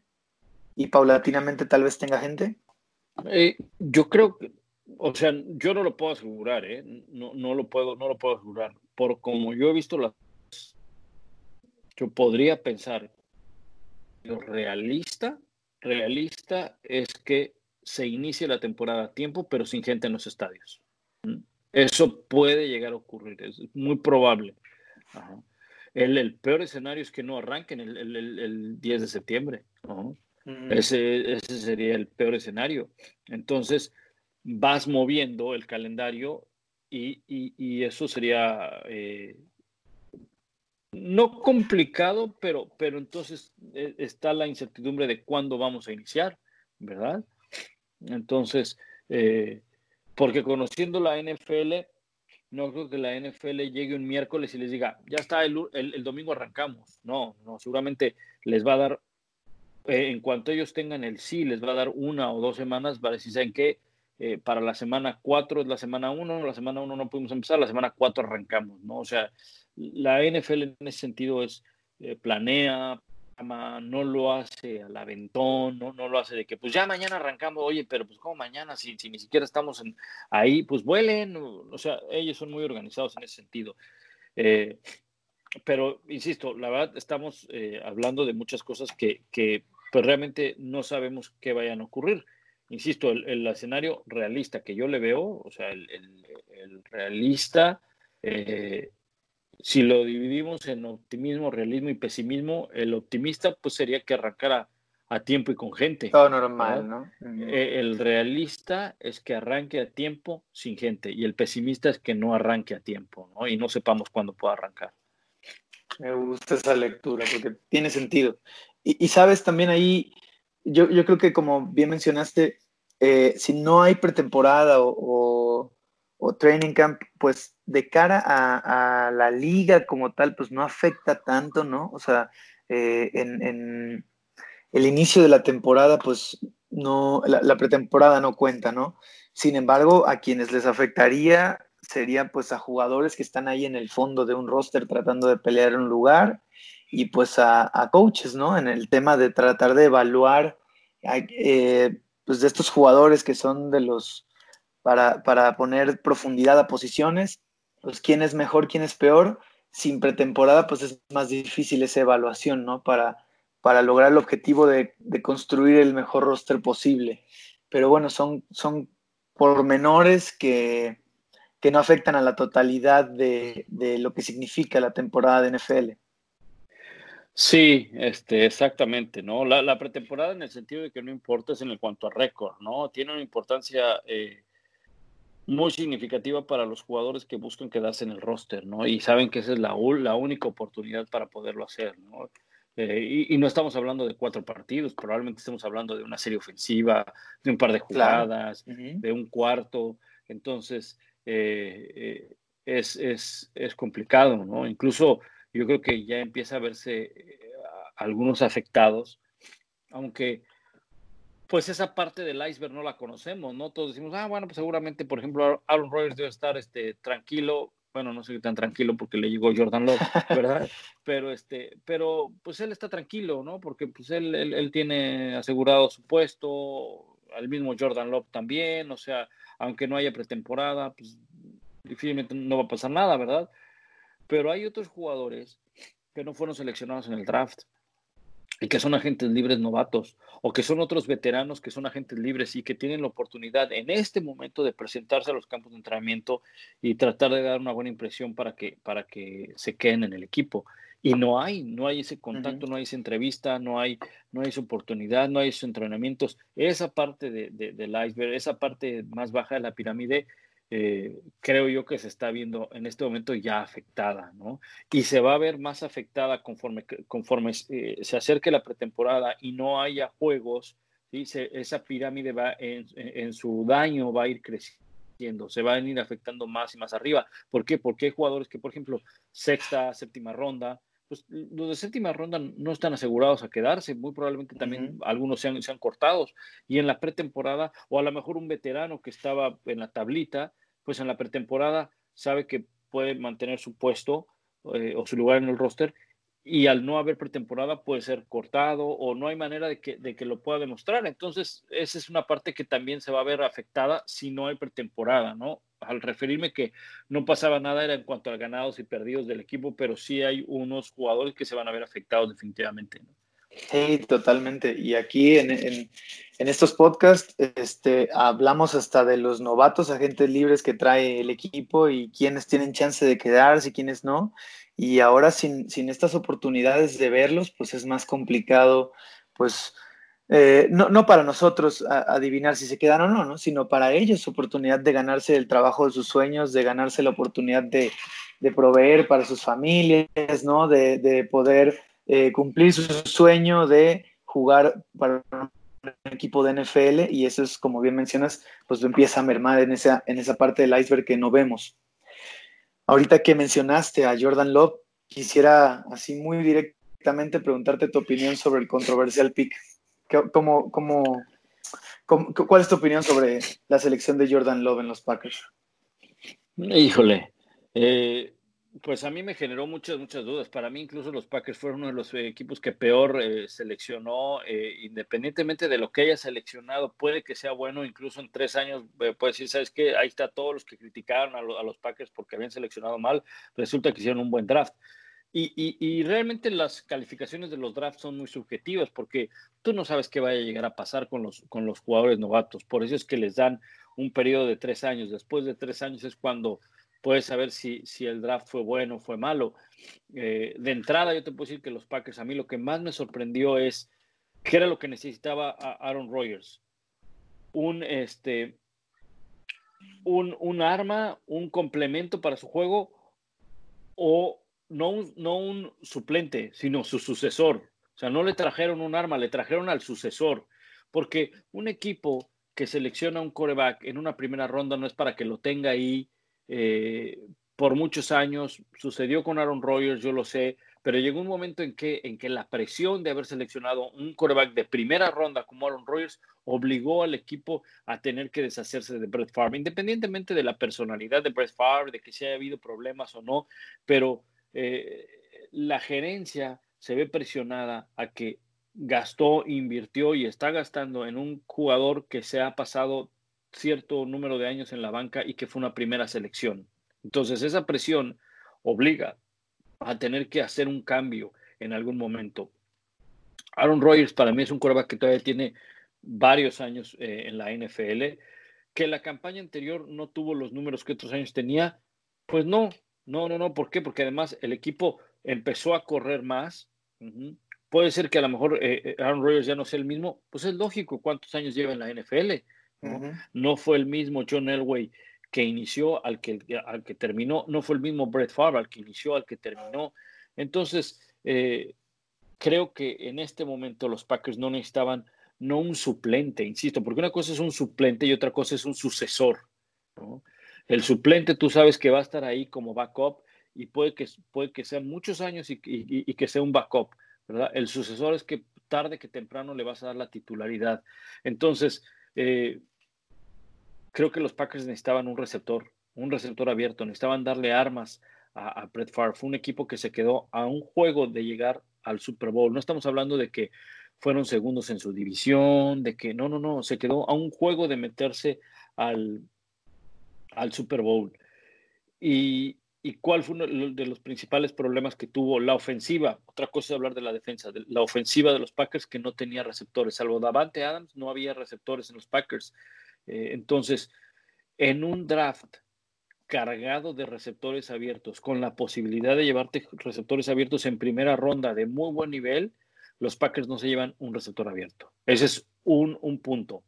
Luego, no es que les cayera Jordan Love, porque una cosa es decir, bueno, sabes que yo estaba en, mi lugar de la primera ronda y me cayó este prospecto que no puedo dejar pasar. Entonces voy a modificar mi draft porque cuando yo tenía planificado mi draft, no pensaba que este jugador, en este caso Jordan Love, me iba a caer. Entonces lo va a modificar. Ejemplos muy concretos, por ejemplo, los Dallas Cowboys, cuando seleccionaron a Ezekiel Elliott, ellos no se imaginaron que en esa posición iba a estar disponible Elliott. Y el, y el dueño lo dijo, cuando yo tengo un talento disponible y no pienso que me iba a tocar, lo debo de tomar. Lo mismo sucedió este año con CeeDee Lamb. CeeDee Lamb tampoco ellos no esperaban que les cayera y les cayó y lo tomaron. A mí lo que me llama la atención es que los Packers no esperaron a que les cayera. Ellos fueron por Jordan Love, ellos subieron en el draft por tomar a Jordan Love. Entonces, todo esto genera cierto problema, pues, aunque no nos los digan, pero genera problemas, pues, entre el, el, el, quarterback titular Aaron Rodgers, la gerencia, el coach, eh, incluso puede llegar hasta generar problemas entre Jordan Love y Aaron Rodgers. No debería de ser porque el que menos culpa tiene es Jordan Love. Eso, eso, o sea, si un verdadero profesional, en el caso de Aaron Rodgers, no debería estar enfadado con Jordan Love y debería de eh, asistirlo, debería de orientarlo, de, ser su mentor, porque bueno, él no tiene la culpa de, lo que hicieron, ¿verdad? Porque lo mismo, curiosamente, lo mismo le sucedió a Aaron Rodgers, ¿no? Con Brett Favre. Entonces, eh, en ese sentido, eh, yo creo que los Packers para mí sí me generaron muchas dudas con respecto a, Jordan Love. Que es un quarterback con mucho talento, eh, sí, te soy sincero, yo lo vi poco en el colegial. Jugaba en una universidad, Utah State, no es una conferencia fuerte, habría que verlo en equipos o en universidades más fuertes, donde le demandaran más, eh, donde hubiera más presión, donde eh, entonces a mí me queda claro, Jordan Love no va a ser el titular ahorita, este año definitivamente no, pero sí van a buscar que sea el titular, eh, porque lo, seleccion lo, lo, tomaron en una primera ronda y un quarterback en una primera ronda está obligado a que en algún momento lo tengas que poner como titular. Si no, entonces fue un desperdicio lo que hizo el equipo de los Packers al seleccionarlo en una primera ronda. Hubieran tomado mejor, insisto, a un receptor. Y no solo seleccionarlo, como bien mencionas, subimos por él. Ahí eh, yo te quiero preguntar cuál es tu lectura de Aaron Rodgers ante la situación en la que ahora se encuentra, ¿no? Porque bien decías, estaba muy tranquilo, ¿no? Él, era parte de esa punta del iceberg que no se tenía que preocupar si jugaba o no en la pretemporada. Ahora, ¿qué, pasará por su mente? Eh, ya vivió él esta situación, él estuvo en el lugar que, estuvo, que, está ahora Jordan Love y sabemos que Brett Favre pues, no, lo, no fue el mejor mentor para él que pudo haber sido. Eh, también, eh, por ejemplo, ¿qué pasaría si Rodgers gana el Super Bowl este año o el próximo o dos seguidos? ¿Qué hacen con Jordan Love? Todas estas cosas, ¿cuál, cuál es lo que tú puedes ahí leer de, la situación de Aaron Rodgers? Bueno, los supuestos son supuestos, ¿no? Eh, no, podemos basarnos en, qué pasaría si gana, si gana el Super Bowl, ¿no? Porque así es el supuesto de ganar un Super Bowl como el supuesto de que se lesione en la segunda semana y Jordan Love acabaría siendo el titular, ¿no? Entonces, eh, a mí me es muy difícil hacer análisis en cuanto a supuestos. De hecho, no me gusta a, mí hacer eh, el, análisis de los supuestos, aunque yo sé que eh, a veces caemos en eso y a veces le gusta a la gente o, la gente es como que lo primero que pone, ¿no? Bueno, es que si, si Aaron Rodgers se lesiona, pues tienes un quarterback talentoso. Sí, pero pues el supuesto de que se lesione o el supuesto de que puede ser campeón, ¿no? Cualquiera de los dos. Yo creo que lo que tiene que hacer Aaron Rodgers es simplemente no tiene que demostrarle a nadie, no tiene que demostrarle a, nadie. Eh, no sé, no sé cómo sea la, personalidad de Aaron Rodgers, porque yo te podría decir, él debe ser un buen mentor, un buen compañero, pues ese es en la teoría, pero tú no sabes cómo, cómo vaya a reaccionar Aaron Rodgers. Él, si no mal recuerdo, él ha dicho que no ve terminar su carrera en la NFL con los Packers, ¿no? Y ya te da una muestra de que, de que de que o él está en desacuerdo, en descontento, o, él sabe que en algún momento eh, Jordan Love va a ser el titular y él diga, ¿sabes qué? Yo quiero seguir jugando. Y, va a haber algún equipo que me que seguramente me firme entonces eh, yo lo veo yo lo veo por ese lado yo creo que Aaron Rodgers todavía tiene capacidad tiene nivel para para entregar no solamente una, sino dos o tres muy buenas temporadas, pero va a ser medio injusto si las cosas no le salen a Green Bay el cargarle la mano a Aaron Rodgers, ¿no? Va a ser injusto porque si tú no nutres de armas a un coreback, por mucho que sea Aaron Rodgers, por mucho que sea Tom Brady, por mucho que sea Peyton Manning, por mucho que sea Joe Montana, si tú no le pones armas a un coreback a cualquier nivel de fútbol americano, insisto, a cualquier nivel de fútbol americano, entonces no va a ganar, no va a ser campeón porque el coreback no te hace campeón en un equipo. Es una pieza muy importante, es la más importante quizá en, el equipo o al menos en la ofensiva, pero todo coreback necesita armas. Si el mejor coreback te garantizara eh, un Super Bowl, entonces, ¿sabes qué?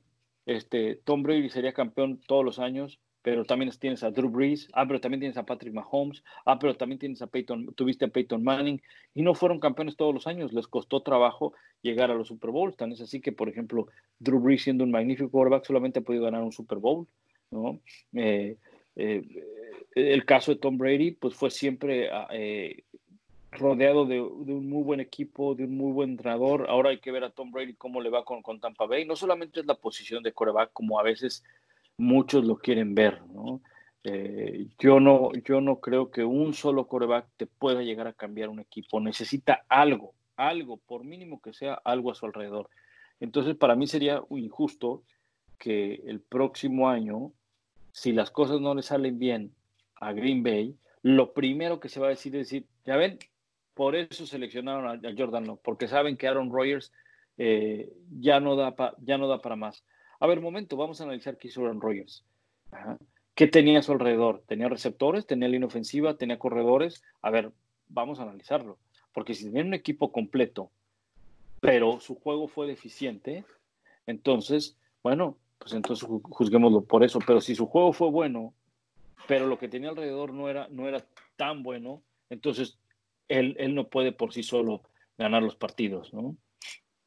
Ah, estoy completamente de acuerdo contigo y de hecho eso lo hemos visto como aficionados de los Packers pues muchas veces, o sea, cuántas veces ha quedado corto Aaron Rodgers de llegar a su segundo Super Bowl, ¿no? Al menos unas, al menos unas tres, o sea, de 2011, 2014 contra los Seahawks, bueno, 2011 no estuvo tan cerca, solo fue el temporadón que tuvieron, pero 2014 contra los Seahawks, esa este, final de conferencia que perdieron contra Atlanta, que los apalearon, esta final de conferencia que perdieron contra San Francisco, que también los aplastaron, y es una cuestión de equipo, como bien dices, ¿no? El coreback puede ser una, una posición muy importante, pero no es la única que gana. Y, y bueno, ahí también nada más, un, un, volviendo un poquito al comentario con el que iniciaste, solo para dar un poquito de contexto, Aaron Rodgers dijo que no ve fíjate, Aaron Rodgers había dicho que, que para él, antes del draft, había dicho que para él era muy importante. Le preguntaron en un podcast sobre qué opinaba de que Brady se iba a Tampa y él dijo que para él era muy importante eh, pues el legado, ¿no? Su legado en este equipo y eso pues era algo que, que, para él valía mucho. Pasa el draft, draftean a Jordan Love y bueno, ahora Aaron Rodgers dice, bueno, una cosa es lo que yo quiero y que puedo controlar y otra cosa son las que están fuera de mi control, como lo que opina o lo que hace eh, la gerencia. Y, bueno, si los planes de la gerencia son estos, pues mis planes van a tener que modificarse y yo quiero seguir jugando hasta los 40 años y si me siento bien para los 40 años y el equipo toma otro camino, pues me veo terminando mi carrera en otro lado, ¿no? Pero bien, como dices, hay supuestos, no podemos de clavarnos mucho en ellos porque al final no sabemos, pero por ejemplo, lo que pasó en, en Nueva Inglaterra con Garoppolo y, y, Brady, pues quién sabe, igual y podría pasar también aquí, ¿no? Y, y, y Jordan Love termine siendo canjeado y tal vez Aaron Rodgers si termina su carrera aquí. Hay muchas cosas que faltan, eh, que, que, tienen que pasar para, para que se empiecen a escribir las, las historias o se terminen de escribir la historia de Aaron Rodgers con, con Green Bay. Yo creo que yo creo que todavía hay, hay un par de años y hay una, fíjate, hay una, hay una, eh, pues no tanto una frase, sino un concepto que yo escuché y, y lo anoté y justo lo encontré acá en, en, las anotaciones que tengo en mi computadora. Eh, no es lo mismo la inconsistencia a la decadencia. ¿no? Uh -huh. Puedes tener inconsistencia en tus números, y Aaron Rodgers, precisamente lo escribí, eh, lo escribí por eso, porque fue al, al final, o fue la temporada pasada. Aaron Rodgers no tuvo la misma consistencia de sus números que a diferencia de otras temporadas.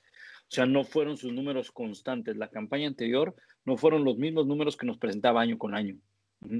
Pero la pregunta que, que yo les hago a todos ustedes que son los fans de, los Packers y lo tienen bien ubicado, a mí me queda claro, la decadencia, eh, eh, su juego estaba en decadencia. ¿A qué me refiero? Su inteligencia, sus decisiones, eh, en los momentos del juego, el brazo. Eh, o sea, yo no veía una decadencia en su juego, yo veía una inconsistencia en sus números. Puede ir de la mano, sí, pero, pero puede ser separado porque la inconsistencia de los números puede ser que la ofensiva esté orientada a otra forma de juego. Por ejemplo, los, los números, voy a poner un, un, ejemplo muy específico de John Elway, ¿no? Seguramente los números de John Elway fueron mejores que en los últimos dos o tres años. La inconsistencia de sus números en los últimos tres años en la carrera de John Elway fueron eh, muy notorios a los primeros años. Pero la decadencia de su juego no se presentaba ¿Por qué? Porque John Elway en los primeros años, cuando llegó a esos tres Super Bowls y los perdió, era una ofensiva orientada a lanzar y a lanzar y a lanzar el balón. Pero al final de su carrera era una ofensiva más a correr el balón. Pero él seguía teniendo la misma inteligencia, las decisiones correctas, era una extensión de un coordinador ofensivo en el terreno de juego, un coordinador ofensivo que partía desde Mike Shanahan, Gary. Kubiak y él en el terreno de juego. Entonces él sabía uh -huh, él sabía prácticamente qué jugada podría sacar provecho a pesar de que él ya no tenía la movilidad, de que ya no tenía ciertas cosas cuando, cuando estaba en sus primeros años en la NFL. Entonces, la inconsistencia de sus números fue muy marcada en los últimos años. No fueron los mismos números que presentó en, los primeros años, pero no, no, no decaía su juego porque tenía, seguía teniendo esa, esa eh, inteligencia, esa buena toma de decisiones. Y yo creo que Aaron Rodgers probablemente eso fue lo que le pasó en el último año y le ha ido pasando a otros quarterbacks.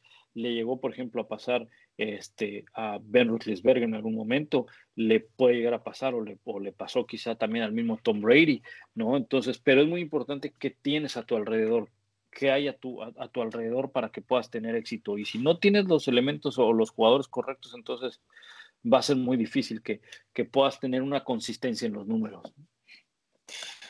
Sí, totalmente de acuerdo. Yo, yo no creo que el, juego de, Aaron Rodgers esté en decadencia, ni mucho menos. Yo estoy seguro de que le quedan varios años de, gran calidad. También es cierto que otro factor aquí que, podemos tomar en cuenta es que Aaron Rodgers en su carrera tan, tan magnífica ha puesto la barra muy alta, ¿no? Y nos tiene acostumbrados a cosas eh, muy por arriba del promedio. Y entonces cuando se ve un poco más cerca del promedio lo vemos decaer, pero en realidad creo que Aaron Rodgers sigue siendo constantemente un jugador eh, pues por encima del promedio, ¿no? Un coreback por encima del promedio de la liga.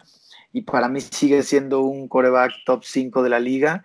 El ejemplo que mencionas es súper acertado. O sea, a John Elway le ayudó mucho ganar su Super Bowl. Terrell Davis fue casi de la mano de Terrell Davis y la, y la casualmente filosofía de Shanahan, que nos queda claro que, es basarlo, basar todo en el juego terrestre, ¿no?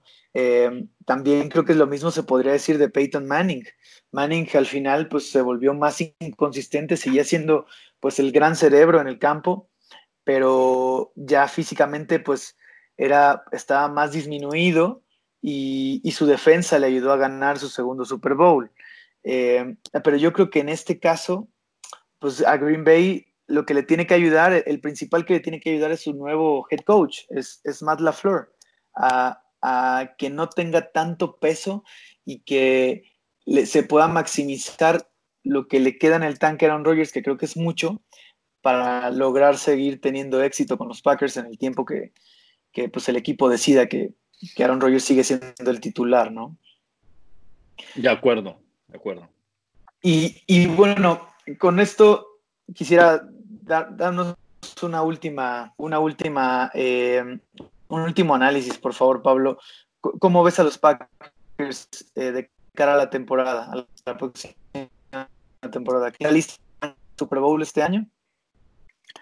Yo creo que están dentro de los dentro de los equipos que, pueden pelear el, Super Bowl. Están en una conferencia. La conferencia nacional es una conferencia bien competida, ¿no? Aunque ahora está la opción de que sean siete equipos que entren a los playoffs, ¿verdad? Pero eso no significa que hay, a ver, en teoría hay más opciones, sí, una opción más, pero hay una opción menos de descansar la primera semana.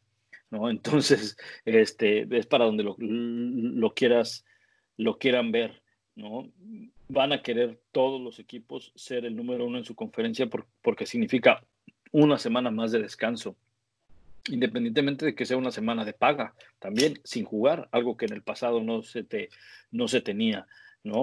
Eh, la conferencia nacional es una conferencia para mí muy peleada porque hay equipos que eh, hay equipos de postemporada y te puedo decir que Eagles, Cowboys son de postemporada. En el norte, eh, Vikings, Packers son de, de, postemporada. Em, en el sur está este, el equipo de New Orleans, que es de postemporada. Tampa Bay, Tampa Bay yo lo considero un equipo también de postemporada con todo lo que ha hecho, con el coach, con Brady, con Gronkowski, con lo que ya tenía. Eh, y en el oeste está Seattle, está eh, los 49ers. Esos son, equipos, son equipos de postemporada, pero hay otros equipos a los que hay que tener cuidado. Por ejemplo, para mí, en la división donde están los Packers, eh, creo que Detroit va a dar un salto, va a dar un, va a dar un brinco. también. Es un, es un equipo que, que, ha ido haciendo las cosas poco a poco. Matt, Matt, Patricia ha ido cambiando un poco la filosofía de este equipo. No por algo, eh, hace un par de años le ganó a, a, los, a los Patriots. Eh, entonces, eh, es, es, es, un equipo, a ver, no creo que Detroit vaya a ser un equipo de playoffs, pero en la división va a pelear y por ahí le puede sacar una, un, un partido a, quien tú me digas, a Minnesota, a los mismos Packers. No va a ser fácil para la, para la división. Eh, aún así hay equipos dentro de la conferencia nacional que sí los veo por arriba que pueden pelear eh, playoffs, ¿no? Y, yo te podría decir que eh, está, eh, por ejemplo, en el oeste para, para pegar Super Bowl, para pelear Super Bowl, San Francisco, Seattle puede estar en una final de conferencia sin problemas. En el sur, New Orleans, no veo a Tampa llegando hasta una final de conferencia. En el norte sí veo a los Packers, sí veo a Minnesota llegando hasta una final de conferencia. Y en el oeste tampoco, no creo que ni, ni los Cowboys ni, ni, Filadelfia estén para pelear. Entonces, sí hablamos de al menos cuatro equipos que pueden estar, eh, cuatro o cinco equipos, cinco quizá, que pueden estar en una final de conferencia. El tema es que solamente lo juegan los dos, solamente juegan dos, ¿no? Entonces, tres quedarían fuera.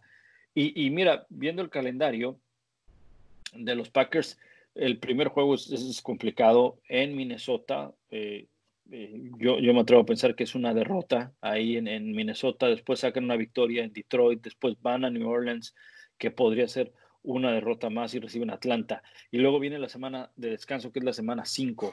O sea que en un, en un panorama realista, en la semana 5, sí veo a los Packers quizá con un 2-2 quizá ganando un partido ahí, el primero contra Minnesota probablemente, es decir, no me extrañaría. Ese partido podría ser sin gente y eso puede ser también ventajoso para Bueno, no, ventajoso, pero, pero la, desventaja de jugar ah, con Minnesota en, su casa es, es menor, ¿no?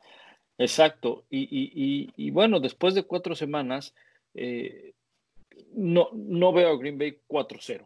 Definitivamente no, no veo 4-0 a Green Bay. Quizá 2-2, eh, o muy probable 2-2 y algo muy, muy optimista 3-1. Creo que Minnesota, New Orleans, cualquiera de esos dos lo puede perder y debe de ganar Detroit y debe de ganar Atlanta en casa. Atlanta, por cierto, pues es, lunes por la noche. Pero fíjate, después de la semana de descanso, ajá, después de la semana de descanso van a Tampa Bay, que no va a ser fácil, va a ser un buen partido. Eh, le vienen visitas a San Francisco, que es complicado. Eh, le viene una eh, visita a Chicago, bueno, la, de siempre, ¿no? A Chicago, que es a final de año. Este, aún así, yo creo que es un equipo que puede, puede eh, terminar peleando el liderato de su división. Yo los tengo considerados como, como campeones de la división junto con Minnesota. Cualquiera de los dos puede, puede estar ahí, ¿no? Pero, pues a ver cómo se desarrolla la, la, temporada, ¿no? viendo acá su, su calendario, una de las cosas que yo creo que no les gusta mucho a los equipos es que tengan la semana de descanso tan temprano en la temporada. Ellos descansan en la semana 5, porque si te das cuenta, luego les vienen 2, 4, 6, 8, 10, 12 juegos de manera consecutiva y después playoffs. Entonces, después de esos 12 juegos consecutivos, si no terminan primeros en la conferencia, van a tener que volver a jugar, ¿no? Entonces, eh, por eso es que a los equipos no les gusta tener la semana de descanso tan temprano y la tienen la semana 5, aunque pues no sabemos, estamos partiendo de que la temporada va a arrancar el 10 de septiembre, ¿verdad? Pues, quizá no arranque en esa fecha y se tenga que ir postergando el inicio, pero, pero de entrada sí lo veo, sí los veo como un equipo eh, candidato a título divisional y candidato a, por supuesto, playoffs y favorito estar al menos uno de los favoritos estar en final de conferencia. De acuerdo, y, sí, o sea, viendo el calendario, hay muchos juegos muy difíciles. Ese que mencionaste de San Francisco, por cierto, es en jueves por la noche, semana corta, entonces, eh, pues es menos días de, preparación, viajar hasta la costa oeste, es algo que pues complica bastante a, a los Packers, así que bueno, eh, el calendario pues no es muy, no creo que sea de los más fáciles, tampoco de los más difíciles, es ahí más o menos. Eh, la semana de descanso al inicio pues también puede complicar las cosas porque son muchos juegos seguidos, pero eh, a la vez, como dices, estamos partiendo del supuesto de que vamos a tener una temporada normal, igual y eso termina siendo, pues, eh, termina tal vez beneficiando un poco, no, no, no sabemos, pero sí como mencionas, Pablo, es, este, pues, candidato como cada año, ¿no? Mientras tengas a Aaron Rodgers tienes como que ese beneficio. Algo similar le pasa a, Seattle, creo. Y, bueno, pues vamos a ir viendo eh, en los próximos días qué, va pasando con la NFL y, todos esperamos que, inicie pronto, Pablo. Ojalá, ojalá que así sea. Te agradezco muchísimo por, por, tu tiempo, Pablo, por tus amables comentarios. La verdad es que diste eh, pues mucha información muy interesante sobre lo que pasa en las transmisiones, lo que pasa en ESPN, cómo, cómo vives una transmisión cuyos derechos son de ESPN y otros que, a diferencia de cuando no son de ESPN.